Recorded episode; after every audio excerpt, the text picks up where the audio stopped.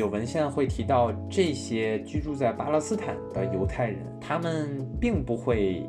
以犹太人自称，他们会称自己为阿拉伯人。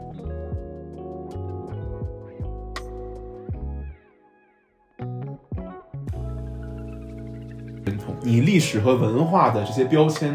这些向心力，当然是呃身份认同的一个重要的基础。但是 at the same time，你在你所处的这个社会、这个国家里的地位和呃你和这个国家比较占主流的这个族群之间的关系，也在不断的去影响你把你自己的这个身份认同放在哪里，你和谁有一样的身份认同。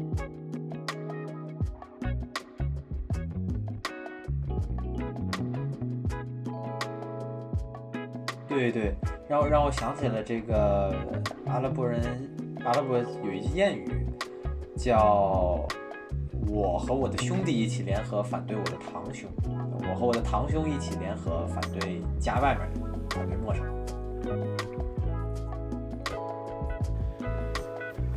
Hello，大家好，欢迎来到威力对谈第二季第七期节目，我是主持人白云鹏。在本期节目里，我们请到了就读于牛津大学中东研究博士项目的石玉然老师，和大家一起讨论巴勒斯坦和以色列冲突的前世今生。欢迎石老师。呃，白老师好，各位听众大家好，非常高兴能来到维力对谈。石老师，您是在这个呃牛津大学就读中东研究是吧？那您之前的这个学术背景是什么呢？是的，我呢是在北京大学呃外国语学院的阿拉伯语系所读的本科，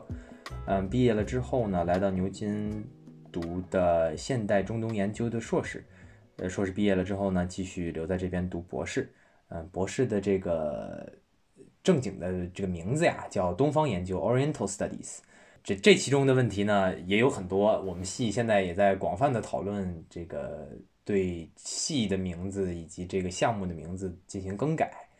啊，希望能在下一年有一个确定的结果。当然，这个这个关于这个东方学完全可以呃展开另一期的讨论，咱们在这儿就不展开了。哎，对。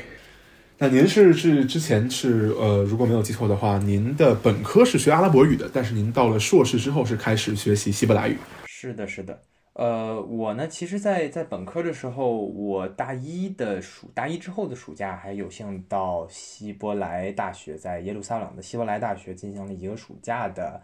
呃，希伯来语学习。但是，确实是像白老师所说，呃，是在硕士的时候进行了两年的这么一个希伯来语言的训练。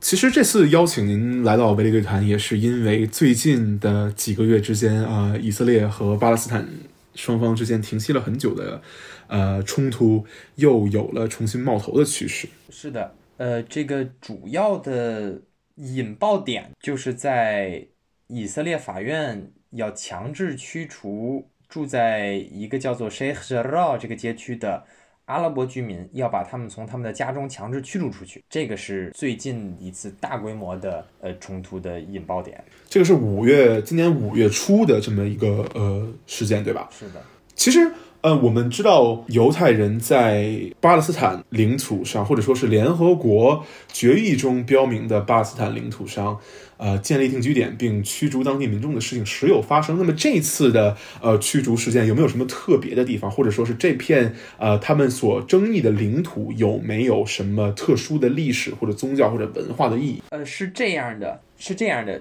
这个街区呢叫 Sheikh Jarrah，它是在位于东耶路撒冷，在耶路撒冷老城的北边，直线距离大概有一点二公里。我我之前在听到新闻的时候，并其实并没有具体来看这个街区到底在哪儿。但是之前我我在查看地图的时候，发现其实它离我当时在希伯来大学学习希伯来语住的那个宿舍，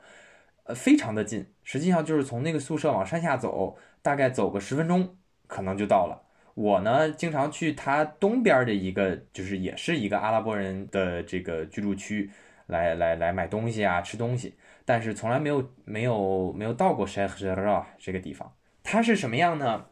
是围绕在耶路撒冷老城周围，呃的一圈，相当于是地势比较低的地方。这一片地方呢，叫做 The Holy Basin，就是所谓神圣的这么一个盆地。以色列或者说犹太人的定居点定居运动呢，一直是希望能够在这一片区域内建立一个相对来说比较纯正或者说完全的一个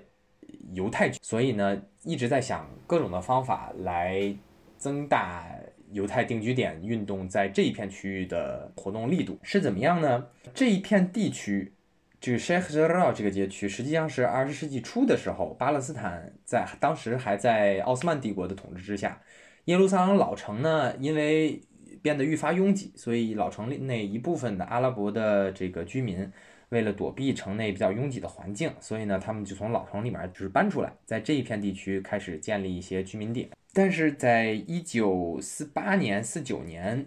以色列建立之后的战争之中之后呢，就是约旦在战争之后占领了约旦河西岸和东耶路撒冷，当时这片土地呢就归于约约旦管辖。一些流离失所的阿拉伯人，呃，一些流离失所的巴勒斯坦阿拉伯人，就以难民的身份得到了约旦政府的许可，在这边，呃，继续居住，并在几年后呢，受到呃，就是约旦政府的允许。获得了这片土地的所有权和房屋的居住权，但是在一九六七年之后，呃，发生了第三次中东战争。一九六七年，以色列呢就夺回了或者说夺取了对于约旦河西岸和东耶路撒冷的控制权，这片土地呢就落入到以色列的军事控制之下。一九八二年以来。以色列的犹太定居者就开始了一一系列的定居行为，就是不光是在这一片区域，在约旦河整个整个约旦河西岸和东耶路撒冷开展了一系列定居行为，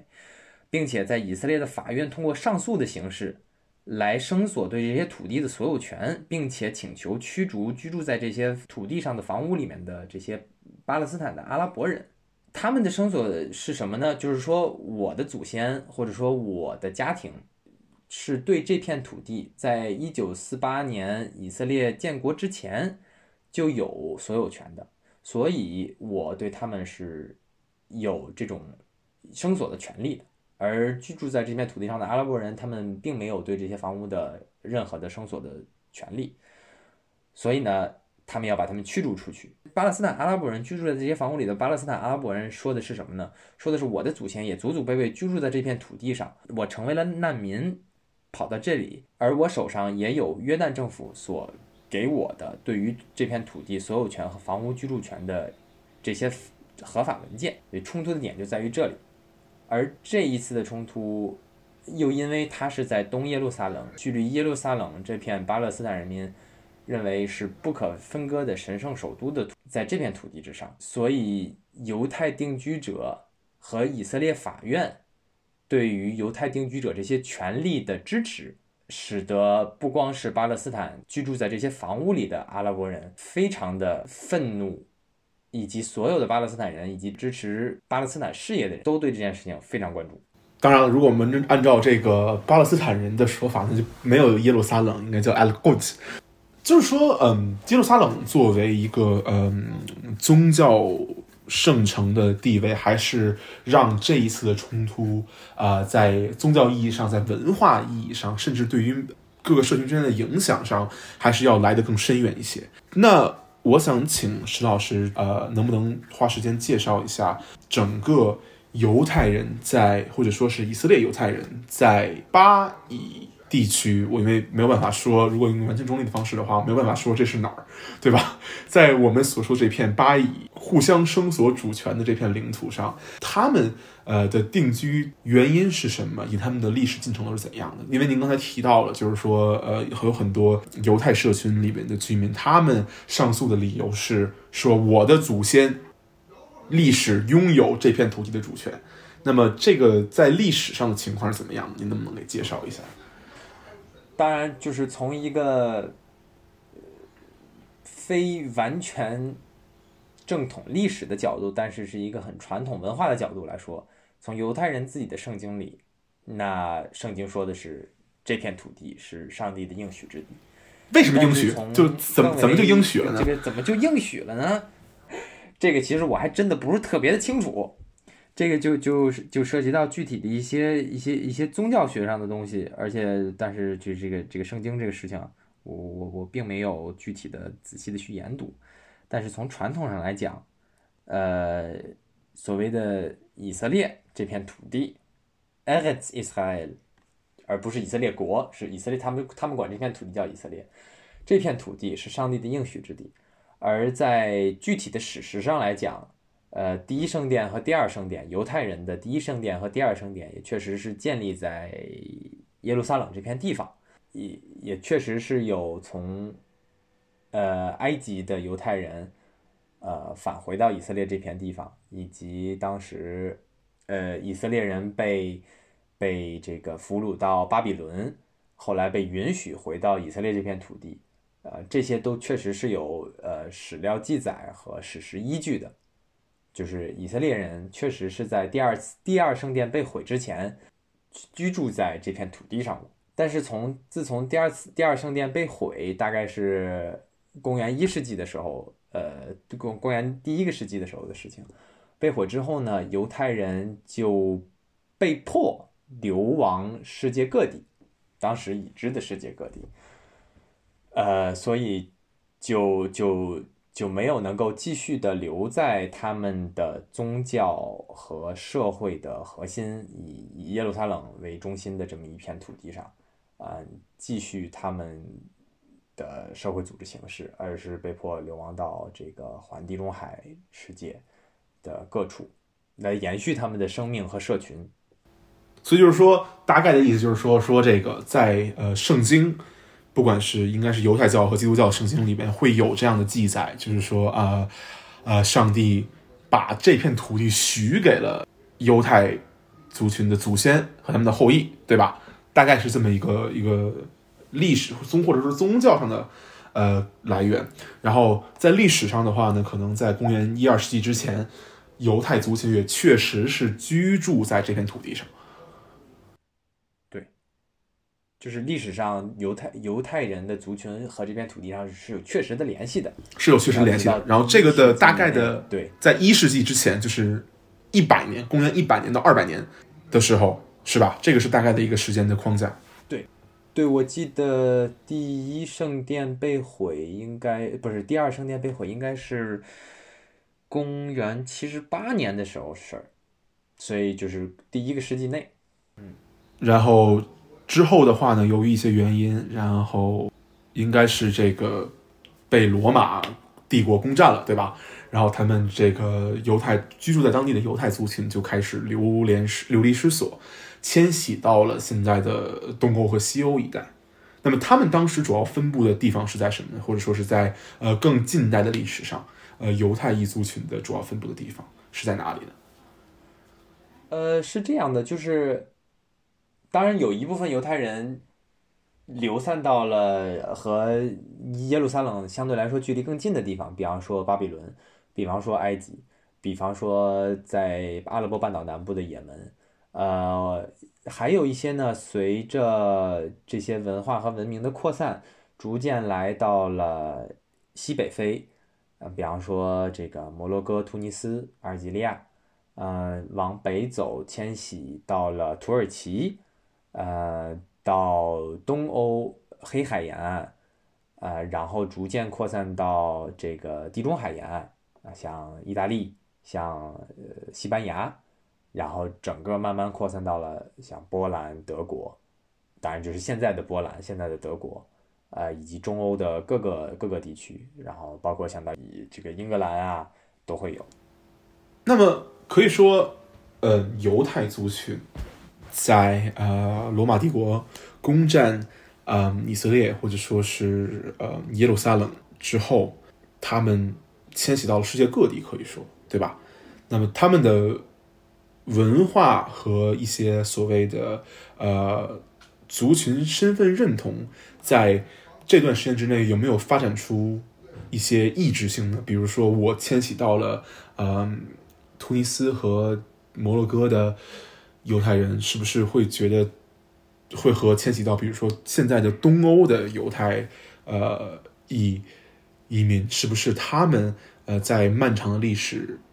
之中产生了不一样的族群和身份认同呢？是的，是的，就是是会根据当地的，因为实际上这个大概是可能是在十六世纪、十七世纪可能才慢慢最终形成的这样一个对比，但是在从大流亡开始到呃这个中世纪末期。之间的这长达一千两三百年、三四百年这样的历史时期当中，他们的这种身份是慢慢形成的。然而，虽然是在比方说位居东欧的这些犹太人，可能在犹太人内部呢，他们管他们叫这个 Ashkenazim，就是所谓的呃东欧犹太人，或者说对，是所谓更更所更更具体呢，可能是。所谓的这就是德国的犹太人，但是就是现在用来指东欧的犹太人，就是或者说位于从就是整个欧洲的犹太人，还有呢，还有一群一群人，呃，被叫做 m i s r a h i m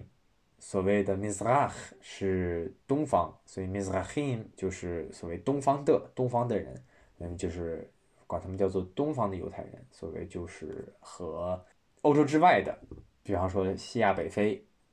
呃，在西亚北非生活的这些犹太人，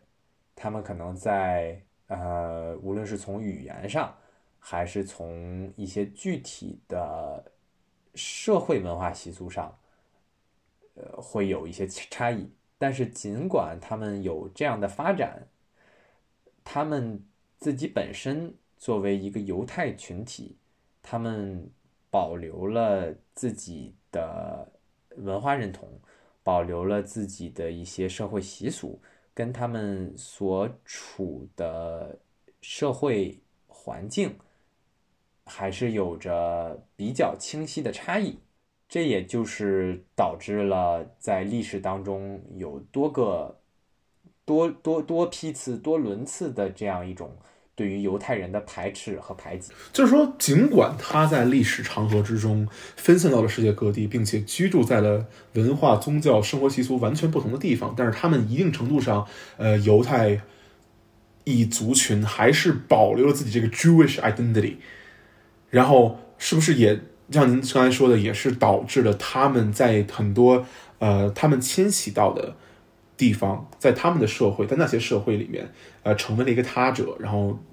也也遭受了一定程度的排挤，对吧？没错，没错，是这样的。包括比方说，呃，在公元十三世纪末期，在一二九零年，这个英格兰的爱德华一世发布法令，将所有的犹太人从这个英国驱逐出去。包括像这个中世纪的西班牙宗教法庭，呃，西班牙在十五世纪末一四九二年也。颁布了同样的法令，将所有的犹太人从西班牙驱逐出去。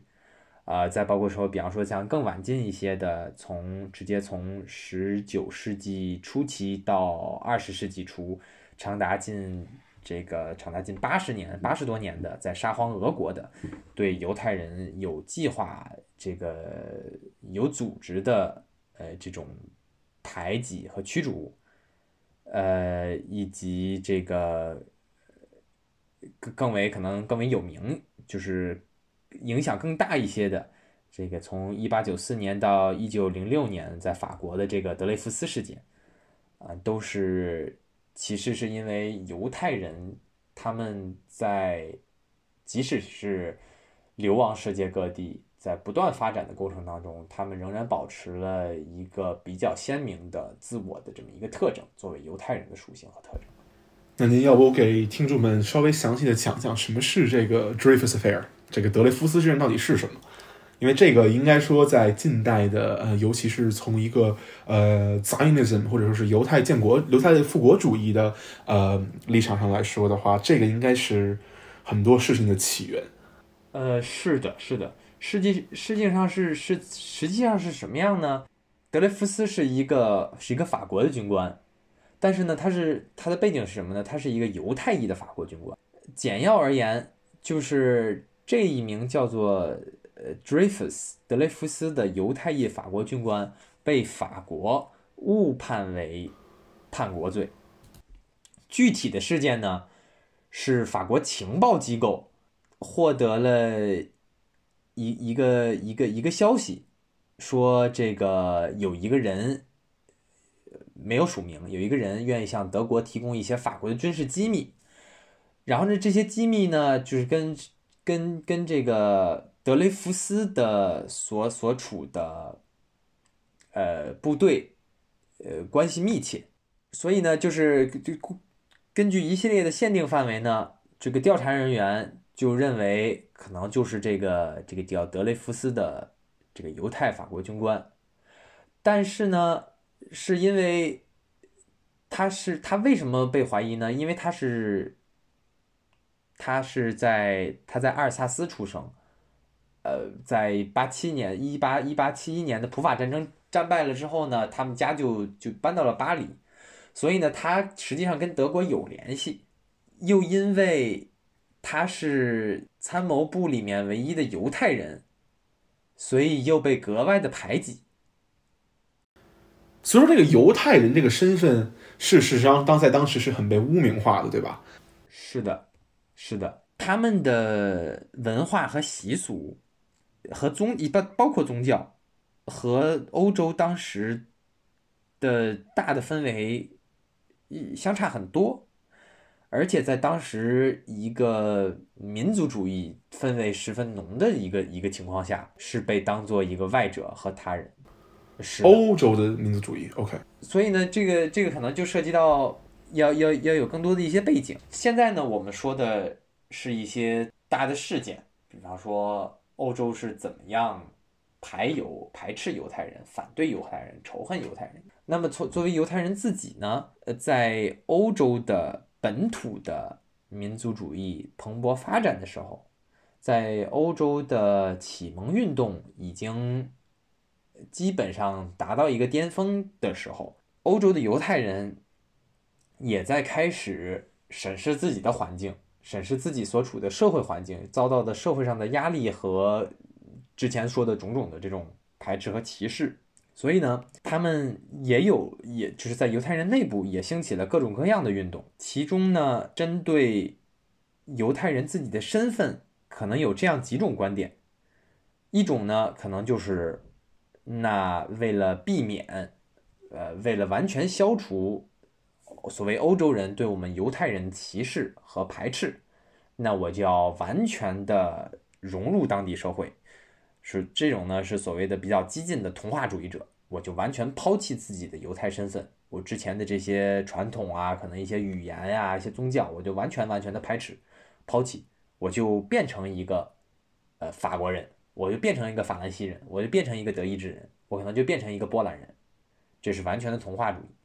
再有一个呢，可能是一派叫做这个，呃，所谓犹太的文化复兴，叫这这个运动叫哈斯哈斯卡拉，所谓的智慧和博学，他们强调的是一定程度的融入当地社会，但是对自己的文化和传统进行复兴，呃，让。让自己的犹太文化和传统跟上欧洲文化和传统的这种复兴和启蒙，所以是这这这这支运动是被叫做所谓犹太人的启蒙运动。一方面也是呃应对文化上的一些变革，另一方面也是应对社会上的变革，所以强调。在融入社当地社会的同时，保证一保证有自己一个更新的一个犹太身份。还有呢，类似的是，我们把犹太教和犹太身份呃区别出来。我要变成一个信奉犹太教的法兰西人，我可能是一个信奉犹太教的德意志人。好比就是说，你是德意志人，但是你是信奉基督教的；你是德意志人，但是信奉共产主义。我是我我也可以是德意志人，但是我信奉犹太。犹太教这个可能是把宗教和民族身份相分开的一种处理方法。当然呢，还有呢，就是可能说，呃，更传统的拉比教士们的这这这一派阶级，那就是固守传统啊，固守正统。我要我还是按祖祖祖辈辈的这种这种正统的制度来维护我的这个犹太和犹太身份和犹太血统。当然，在在此之上呢，还有一种，那就是我要建立。一个自己的民族身份，就是你欧洲不是也有民族主义吗？那我犹太人在欧洲身身处的这种社会政治环境，各种民族主义相激荡、相碰撞的这种基础上，呃，自然而然的也会产生犹太的民族。然后这种犹太的民族主义后来就会逐渐发展，慢慢的清晰的成为犹太复国主义，叫 Zionism。我就是说，就是。我要作为一一个民族，我要为我自己的民族寻找一片属于我自己民族的土地，建立起为我这个民族的民族家园，犹太复国主，或者是西安主。所以说，这个当时的犹太族群的。困境其实和我们现在遇到的现在的移民在呃自己的这个居住国所遇到的困境是很类似的。你比如说像这个，包括我们看到现在的这些移民，包括在美国的亚裔，包括在美国的这些拉美裔的移民也好，包括中东裔的移民也好，都会遇到这种我在多大程度上要保留自己已有的这种文化和生活习惯，我多大程度上去保留去融入到当地的习惯，然后我怎么去保证我的权利和我的一定程度上的这个呃新。新的国家的自由度 autonomy 嘛，去去 preserve 我的这个文化和习俗，所以这个这个有很接近的地方。然后您刚才说到这个，所以说可以说这个呃，在过去的几百年间，尤其是在您说的十九世纪开始，这个的排犹潮是犹太复国主义的一个比较直接的起源，是一个大的时代背景，也是一个。之所以，呃，所谓犹太复国主义最终能够得到足够的动能，让它发展成一个具体的一个政治运动的一个大的背景。那它是怎么一步一步变成，呃，如此具有影响力的一个政治运动的呢？比如说这些，呃，Zionist 这些西安主义者，他们又做了哪些努力呢？实际上呢，西安主义或者说这个犹太复国主义，是在一八九七年。召开了第一次所谓的他们这么一个世界大会，来和世界，就是所谓其实可能更多的是西欧和就是欧洲和北美的犹太人，来商讨犹太复国主义具体的一些目标和实践的方法。这个标志性的事件呢，是一八九七年西奥多·赫兹发表的这个《犹太国》。这这一篇，呃，小文章，一个小赫兹是干嘛的？这个赫兹呢，他就是一个这个西安主义者。他本身是干嘛的呢？对，肖德赫兹是奥匈帝国的一个记者。他在一八一一八九六年出版的《犹太国》这一篇小这一个小册子，号召和鼓励没有同化到当地社会的、位于底层的、相对来说贫困的犹太人，来徙居到。当时奥斯曼帝国之下的巴勒斯坦，这是这是他的他在一八九一八九六年所写的《犹太国》的里面的一个核心观点，就是说，只有建立起我们属于犹太人的国家，一个有主权的国家，才能使我们犹太人来免受反犹主义和排犹主义所带来的迫害。处于流亡当中的生活，就是所谓离开了。我们的土地，我们的故土的，在故土之外的流亡当中的生活，限制了我们犹太人，使我们并无法达到个人和民族生活的极致。我们并没有发发挥我们个人和民族的极致。而以色列这片土地呢，是犹太民族的出生地。呃，这片土地塑造了犹太人的精神信仰和政治上的身份认同，而认为这个犹太人在被强制驱逐出这片土地之后呢，并没有切断和这片土地的联系，并且一直祈祷着能够回归，并在这片土地上将他们的政治自由恢复。所以说，从一开始，其实当犹太复国的这个这个。想法被提出的时候，他们想要复国的地方就是在当年的以色列这片土地上，是吧？实际上，就是如果你再看后面的具体的事件，当这个复国这个想法被更具体的讨论的时候，我们会看到这些犹犹太复国主义者们会更为现实的来讨论不同的一些地方。但是从最初来讲，所谓复国就是在。在西安这片土地，在在在这个耶路撒冷，在以色列，在以色列这片土地 e r e t Israel，以色列这片土地上恢复犹太人的国家。后来其实是是有过讨论的，那是建立一个 State of the Jews 可能还不够，建立成为一个 Jewish State，就是实际上包括在现在的以色列当代的社会政治问题当中，在讨论有主权的犹太人，就是 Sovereign Jews。那我们到底是需要的一个犹太人的国家，还是需要一个犹太国家？犹太国家意味着什么？犹太人的国家呢？可能就是对于，比方说 Jewish state 对犹太国家的理解，可能有一条很明显的，那就是我要以犹太律法来作为国家法律的根本组建的国家和政体，叫做犹太国家。有一种解释是这样，就好比我以沙里亚，我以伊斯兰法作为国家法律根本所产生的这个法律体系和基于法律体系形成的就运转运转的国家，可能是是是伊斯兰国。比方说，那就是伊斯兰国，可能就是这样的一个想法。那可能犹太国。Jewish state 就是和伊斯兰国相对应，从从宗教和法律的关系上相对应的这么一个概念。但是也有人说，那那是不是可能，比方说立法机构和执法机构由犹太人掌握的国家，那是不是就是一个犹太国家呢？也有人会这么认为。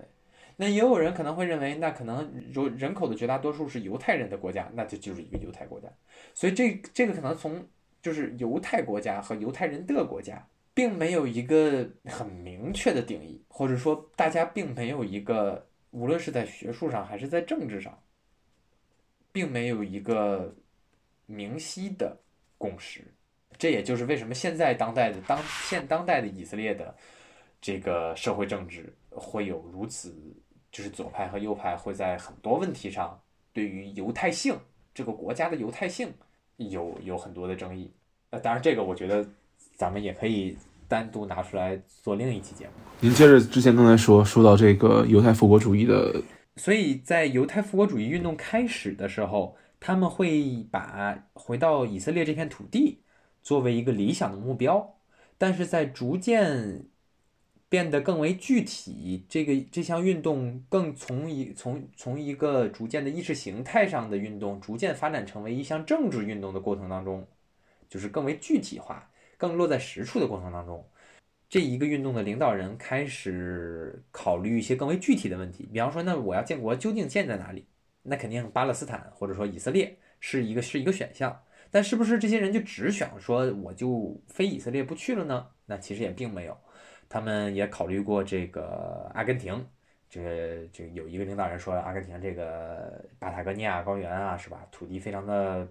开阔，呃，人烟稀少。也是一个非常好的地方，但是可能后来想呢，就是离欧洲太远，可能吸引性不是特别强。那可能也考虑过乌干达，对不对？作为另一片土地。呃，英国呢，英国政府这边呢，也是是因为什么呢？在犹太复国主义运动的一些游说之下，因为在这十月革命开始了之后。犹太复国主义运动希望能够通过红色苏维埃的威胁，来对英国政府施加一些压力，想要他们来牵头，吸引到美国和苏俄的犹太人的支持，把他们从这个苏维埃一方来吸引到反苏维埃的一方。所以呢，犹犹太复国主义者。以这个为噱头，对英国政府进行了一些游说，所以博得了英国政政府对于犹太复国运动的，呃一些政策上一些这个物质上的支持。所以英国政府呢，也会也也曾经提供呃建议，这个犹太复国主义说，我或许可以把我自己在非洲的一些殖民地来提供给你们。呃，让你们用作这个复国复国的这个计划，但是最终考虑到巴勒斯坦或者说以色列这片土地，Eretz Israel，以色列的土地对于犹太人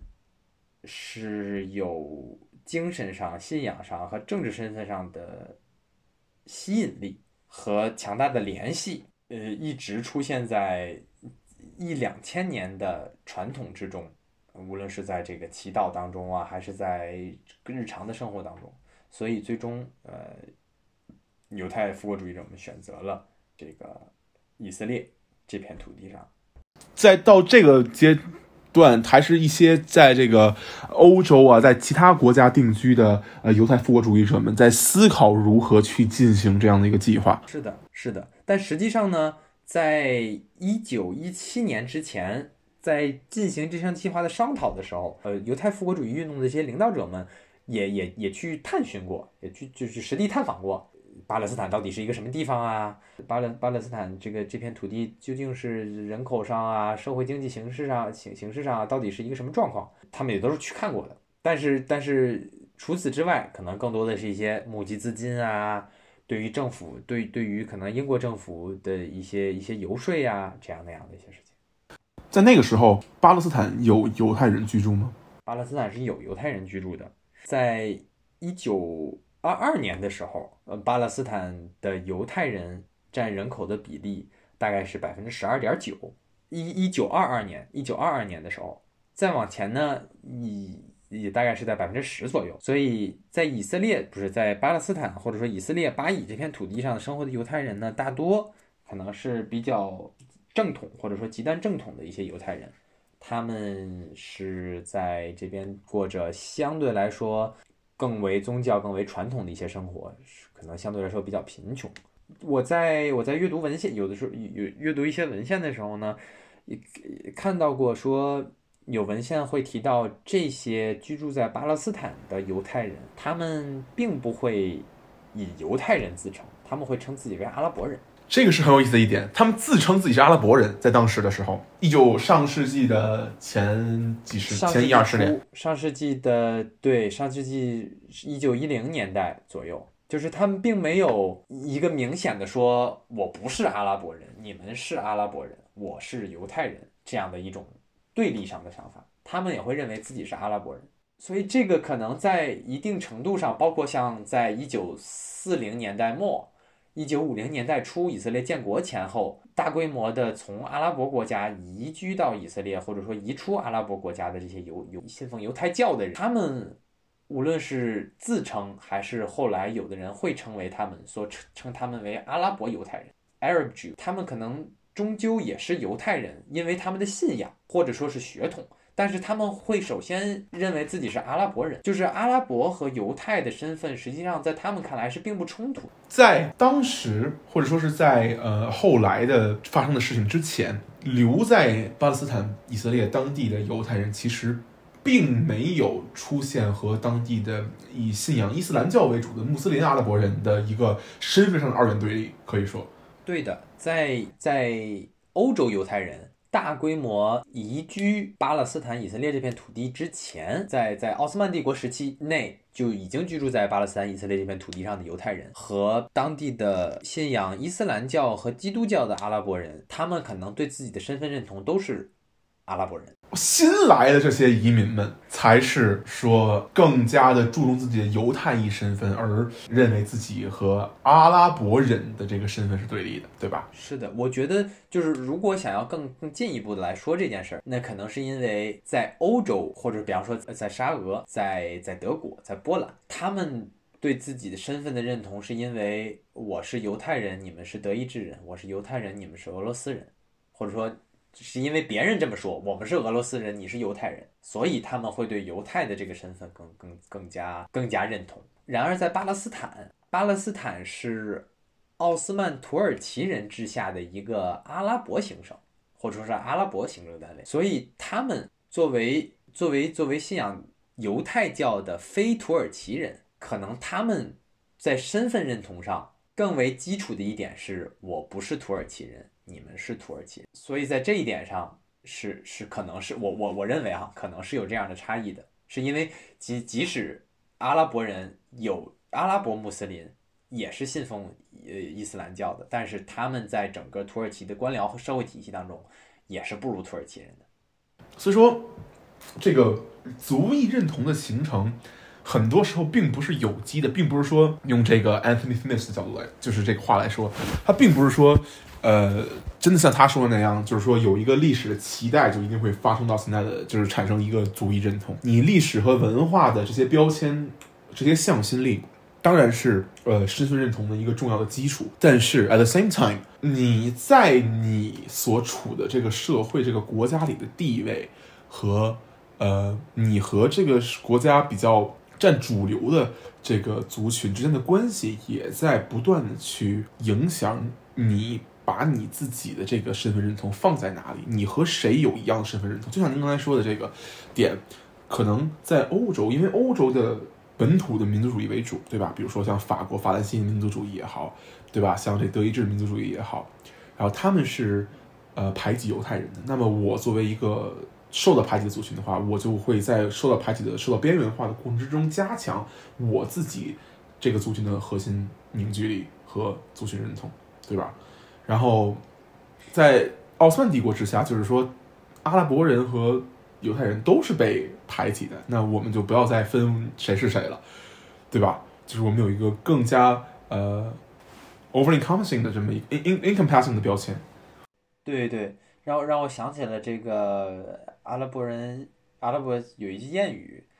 叫“我和我的兄弟一起联合反对我的堂兄”。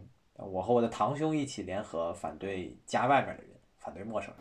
也不好说这玩意儿，因为就是说，你怎么决定到底谁是你的堂兄，谁是你的哥哥，谁是外边的人，本身就是受到了一些其他的结构上的因素影响。可能在一些地方，嗯，我们看到什叶派和逊尼派，比如说在黎巴嫩，他们的这关系非常不好。但是，当有一些在在另外一些地方的话呢，他可能就站在了同一方，对吧？就这个。和所在地的结构、所在社会的这个社会结构是很有关系的。说的说的说的很对，对。所以这就是说，他们呃开始想要去在这样一个地方建立一个呃属于犹太人的国家，对吧？那么他们都干了什么呢？就在上世纪可能一二十年代之后。所以一二十年代之后，像刚才我之前之前说到的，他们对政英国政府进行游说，并且获得了英国政府的支持。所以，英国外交大臣贝尔福在一九一七年就发表了这么一个宣言，历史上后来就被称为贝尔福宣言。大概说的意思就是说，英女王陛下的政府会支持在巴勒斯坦建立起犹太人的民族家园，并会尽全力的支资助这一目的达成。当然，这后面还说了一句什么呢？会说这个这个政府呢也会注意这一项目并不应该偏袒巴勒斯坦目前的非犹太群体或者任何其他国家的犹太群体。呃，这就是给了犹太复国主义运动这一个项目在巴勒斯坦建国或者说建立起一个民族家园一个一个强有力的国际玩家的支持，对吧？也英国嘛，不列颠大英大英帝国的支持。随后呢，在第一次世界大战结束之后，一九二二年国际联盟所开的这么一个国这这这个这这个会上，认可了这个宣贝尔福宣言，并表示呢会确保建立起这么一个犹太人的民族家园，建立起自治机构，并保证巴勒斯坦全部的居民不论种族与宗教。保证全部居民的公民和宗教权利，所以这样一来，犹太复国主义运动这个计划、这个项目得到了国际上的认可和支持。就虽然说这个国际是有限的，呃，但同时呢，应该注意到的一点是在给予犹太复国运动支持的同时，他们也许诺保证巴勒斯坦当地居民的所有的权利。所以这就是在这个国际社会上遭到的这个受到了呃一些。International power 的支持，然后呢？然后发生了什么？就从一九一七年前，其实就开始从法不是从从俄国和从西欧、东欧各地成批次的向巴勒斯坦这片土地移民，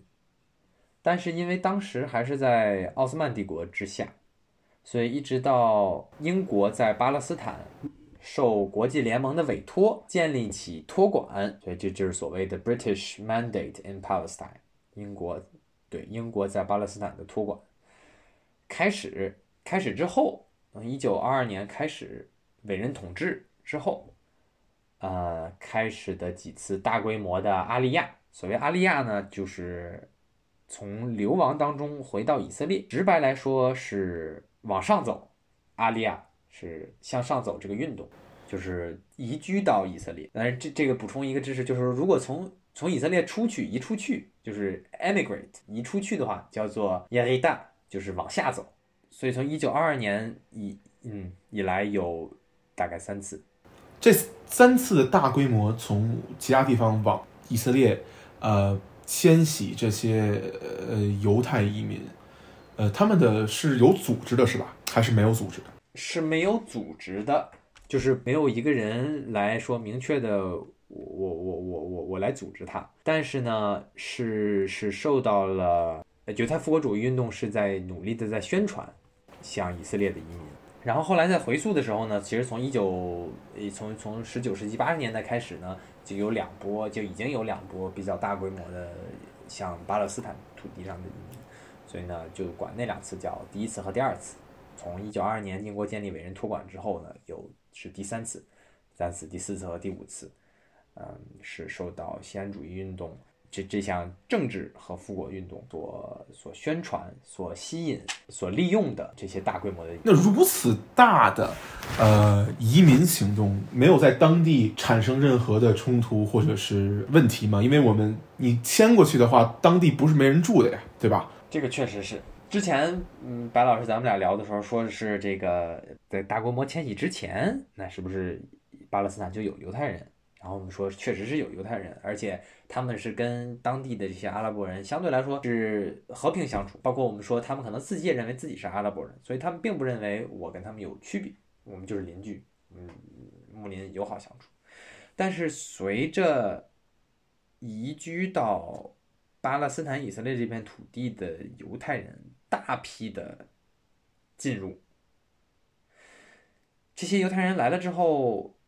他们需要地方住，他们需要地方来进行生产生活，所以，在犹太复国主义运动的资助之下，有有很多金主嘛，他们开始收购土地，从并不居住在阿拉就是巴勒斯坦。这片土地上的阿拉伯地主手中收购了大量的土地，呃，他们在这些土地上进行的生产劳动，完全他们主要哈，以就是在犹太复国主义运动引导下的这些定居行为，收购土地，并且在收购的土地上以比较完。完全的犹太劳动力来耕作，来进行劳动，这就意味着阿拉伯人手中的土地大量的流到了犹太人头手中。原来在这些阿拉伯土地上，对他，他是是怎么样呢？这些土地给钱了，这些土地实际上是从阿拉伯地主手中迁移到了犹太复国主义运动手中。阿拉伯地主呢，并不一定他指着这片土地生存，他有他他他自己有别的地产，所以一。土地流到了犹太复国主义运动手中。二，原来在这片这些土地上劳动并以这个劳动为生的阿拉伯人失去了赖以生存的生产资料。对他们，他们不被允许在这些土地上再耕作，因为犹太复国主义运动所所资助的这些生产劳动是他们的目的是建立起一个 settler，他们以以一种定居殖民的方式来建立起自己的定居点。就是我们不要依靠别人，我们就依靠我们自己的劳动力，在我们自己买来，或者说无论以什么样方式搞来的土地上进行我们自己的生产劳作。那他们在之前讨论这个计划、策划这个犹太复国主义的这个计划的过程之中，有没有考虑到那儿还住着人呢？它不是一块空地，他在有没有关于这个的讨论呢？还是说他们只是就是他们知道，但是他们就无视了这一点？我们回到西奥多·赫兹，或者说就是赫兹这个人，他当时一一八九六年、一八九七年发表的《犹太国》这篇这篇文章，他当时的说法呢，是我我之前也提到过，是在把一片没有民族的土地给一个没有土地的民族，就所谓巴勒斯坦是或者是以色列这片土地是一个没有民族的土地，就是他没有民族居住在上面，而犹太人。我们我们我们这个民族是没有自己的土地的，所以他或他这个话说出来的意思或或许是什么呢？是没有民族来生生索对这片土地的主权。但是实际上，在犹太复国主义运动的领导层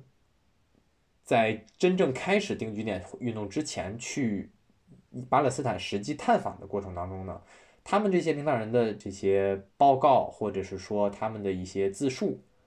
是提到了说，其实巴勒斯坦以色列这片土地上居住的人是比我们之前想象的要要更加拥挤的。有我记得，呃，我看到的这个文献当中有有一个人可能提到说，可能巴勒斯坦这片人，巴勒斯坦这片土地上居住的人的人口密度可能比美国的人口密度还要多百分之二十五，也就类似于这样的。所以他们是认识到巴勒斯坦这片土地上并不是所谓的荒无人烟，所并不是所谓的无人居住，可能可能荒芜是一定程度上是确实的，可能有一些山脊啊，非常的光秃秃的，也不适合进行劳作。或者说没有人在在它上面进行劳作，但是所谓无人定居，嗯，那确实不是这样。而且在运动本身的领导层去过巴勒斯坦的人，他们也是认识到这一点。但是这项运动无论如何也还是接着接着发展，因为他们确实是要回到巴勒斯坦、以色列这片土地上，这是这是这项运动的目标。对，在在运动开始之前就认识到了，而且是有意的。呃，怎么说呢？有意的不雇佣当地的劳动力，就是他他们的这个从一开始，呃，移民过去就选择了一个呃和当地已经居住了很久的这些民众，呃，不共荣的一种定居模式。是的，是的，劳动上来讲，而从劳动和生产和生产资料。这两者共同影响的，就导致的他们产生了一种和当地的阿拉伯人的经济所大概并行的一个经济，就是因为阿拉伯人是不参与到犹太定居点的这些生产劳动的经济活动当中的，所以从从本身的生产上来讲，这两个经济就慢慢就分离开了。所以就是在可能从一开始在大规模移居的最初阶段，犹太的定居点。就和巴勒斯坦本土的经济相对来说联的的联系紧密程度并不是很大，而与此同时，在定这些定居点所开展的教育之中，注意这还是在英国托管之下哈，一九二十年代、三十年代的时候，他们也并在在这些犹太定居点的。对对，对于孩子和青少年进行的教育当中，他们也并没有强调当地的社会环境。比方说，他们并没有教授孩子们阿拉伯语，或者说只是在很小的范围内、很小的程度上，他们的教育还是主要是以以希伯来语教育为主。然后他们也并没有并对并并没有做出了解他们当地的阿拉伯居民的邻居的这些尝试。不能说没有尝试吧，但是他们他们并不鼓励这种这种接触。甚至说有意有意避免让自己的孩子们和和当地的所谓 falahin，就是这些农民、佃农们进行接触，以免他们受到文化上的一些侵染啊，什么这样那样的。所以，对于当地的阿拉伯人来说，如果你是个阿拉伯人的话，你只是看到了这个一帮人往你家开始建房子，然后。把地买了，然后开始建学校，在这住了。对你来说，就是你觉得你家进了一堆人，然后你也不知道从哪儿来的，然后也没人问过你，你怎么，你什么感觉？是的，就所以就有很多阿拉伯人非常的不满。没有，没你作为作为一个农民而不是地主，你作为一个农民而不是地主的话，那就是你原来在这片土地上工作，可能这本来就是一个别人的土地。但至少是阿拉伯人的土地，他让他把这片土地可能租给你，然后让你在上面劳作。但后来呢，这个这个这片土地就被卖给别人了，卖给一个从外边来的一个什么别人。然后他这个别人呢，他并不让你在这片土地上继续工作了，所以换来一群跟买走你土地那个人一样的从外面来的人，在这片土地上进行劳作。所以你自己就是我就没有我我没有生活来源了，所以这就导致了很多阿拉伯人，尤其是就是农户。非常的不满，在一九二一年到一九二二年引发了一场小的骚动。那么事实上，这个双方至今争议的一个重点就是说，这片地它到底是谁，对吧？那么我们刚刚说过了，以色列这一侧对于对于巴以这块领土的主权声索的来源。那么或者说居住权吧，至少生存的来源。那么对于巴勒斯坦人来说，他们和这块土地的连接又是什么？好了，石老师，我觉得可以，今天可以差不多了。这个太长了，实在是，咱们找该下礼拜有空再录吧。